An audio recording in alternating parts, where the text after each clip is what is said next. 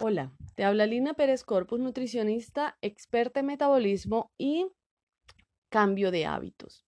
Hoy te quiero hablar acerca del estrés. Cómo el estrés interviene, influye en tu pérdida de peso de una forma negativa. Entonces, primero, ¿qué es el estrés? El estrés es una alteración metabólica que ocurre cuando tu cuerpo detecta una amenaza, sea real o imaginaria, en ese momento tu cerebro manda señales al resto del cuerpo a través del sistema nervioso para activar todo un mecanismo de defensa para ayudarte a sobrevivir. Sí, tu cuerpo en situación de estrés activa todos los sistemas necesarios para tu supervivencia. Es cuando segrega una cantidad de hormonas llamada adrenalina, insulina, cortisol, las cuales son muy necesarias cuando estás en una situación de peligro ya que las requieres para defenderte. Por ejemplo, requieres de adrenalina para correr si ves que viene un auto hacia ti a toda velocidad o cuando te corretea un perro muy bravo. De igual manera, también ocurre que cuando, que, que también se apaga todos los sistemas que están diseñados para tu bienestar general, como tu sistema digestivo, pues no es necesario comer cuando estás en peligro. Toda tu sangre realmente está en tus piernas y tus brazos para, preparados para correr.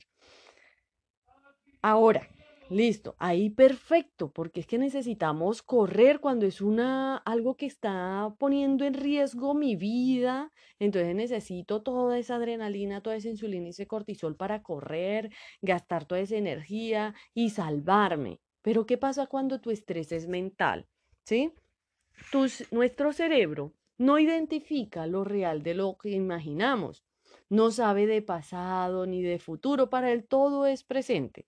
Así que cuando el estrés es mental y estamos con la misma preocupación y estamos pues eh, como recordando la misma situación una y otra vez, pues la secreción de estas hormonas, adrenalina, insulina, cortisol, es permanente, ya que tu situación puede durar horas, días, meses, y durante todo este tiempo, pues vas a secretar ese exceso de hormonas que afectan realmente tu salud, ¿sí? ¿Por qué? Primero, te voy a decir cuáles son las funciones de todas esas hormonas en tu cuerpo. Primero, el cortisol estimula la hormona del apetito y apaga la hormona de la saciedad. Entonces vas a tener una, pues hay personas que puede tener mucho, pero mucho apetito, como hay otras personas que puede que se le, que se le pague totalmente las ganas de comer porque simplemente su sangre y su mente está en otro cuento, entonces lo que menos piensa es en comida.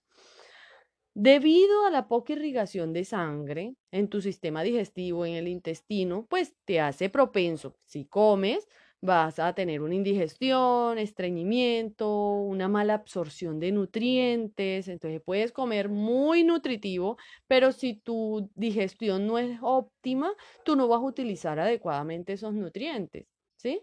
Y van a pasar de largo y vas a tener unas deficiencias nutricionales específicas, entonces comienza a caerte el pelo, comienza a caerse las uñas, comienza a debilitarte, eh, comienza a descalcificarte, simplemente porque hay una mala absorción de nutrientes si te, la, si te mantienes estresada.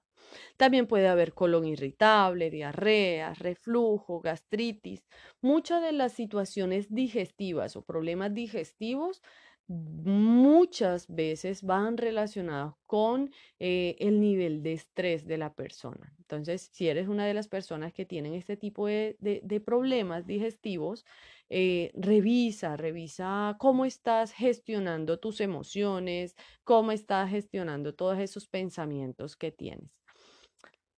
Ahora, el cortisol, una de sus funciones es almacenar energía en forma de grasa para que no te quedes sin energía para seguir corriendo. Entonces imagínate una carga de cortisol diaria eh, en cantidades industriales. ¿Cuánta energía va a almacenar en forma de grasa? Por más que quieras hacer mucho ejercicio, por más que quieras comer sano, si mantienes un nivel de estrés alto, pues el cortisol no va a dejar de, de almacenar y almacenar grasa. ¿Sí? Y obviamente con todo ese almacenamiento de grasa y esa orden que tú le das a tu cuerpo eh, sin querer, queriendo, entonces no generas músculos, ¿sí? Pues necesitas mucha energía para crearlos y cuando estás estresado, pues necesitas toda esa energía para correr, pelear o pensar. La cuestión es que si son mentales, pues no vas a hacer ninguna de esas. Entonces toda esa energía la vas a seguir acumulando allí sin gastar nunca. Por otro lado, disminuyes la producción de la hormona tiroidea, haciendo tu metabolismo cada vez más lento. Entonces te sientes cansada, te sientes agotada, porque tu cuerpo dice, ve, relájate, necesitamos toda esta energía para pelear, correr y pensar. Y pues la, la, la, y menos si hay una producción baja de, la hormona tiroidea. Por otro ladito, bueno, el cortisol te mantiene los niveles de azúcar en sangre elevadísimos, sí, precisamente para correr. Como la situación de estrés está en tu mente, pues no la usas, ¿sí? Entonces, se, se, estimula la producción de insulina para nivelar todo ese azúcar en tu sangre y guardarlas en las células en forma de grasa, lo que te explicaba hace un rato.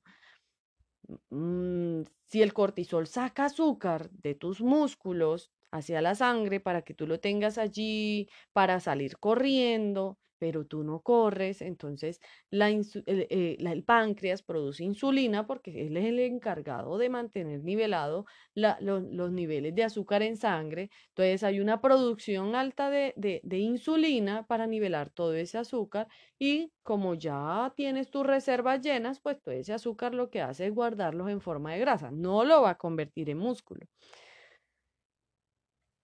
haciendo que subas más y más y más tu porcentaje de grasa en el cuerpo. Por otro lado, te bajan las defensas naturales de tu cuerpo, aumentando el riesgo de que se agudicen o que se te desarrollen algunas enfermedades que ni siquiera se están, estaban en tu árbol genealógico. Es decir, puedes desarrollar diabetes, hipertensión, enfermedades cardíacas, no solo por herencia, sino por tus hábitos alimenticios o por eh, tus emociones, por tu nivel de estrés.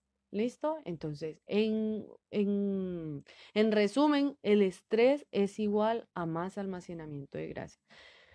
En otro episodio hablaremos de cómo manejar el estrés y qué podemos hacer en esas situaciones. Espero que tengas un excelente resto de día. Chao, chao.